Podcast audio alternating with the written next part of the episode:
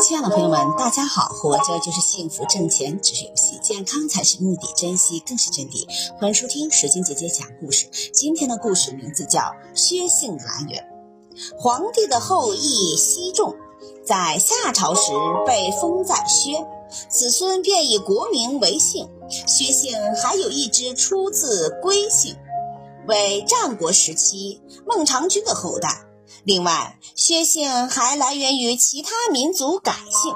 薛姓的名人有隋代名将薛举、隋代诗人薛道衡、唐朝名将薛仁贵、唐代书法家、初唐四大家之一薛稷、唐代女诗人家薛涛、宋代书法家薛绍鹏。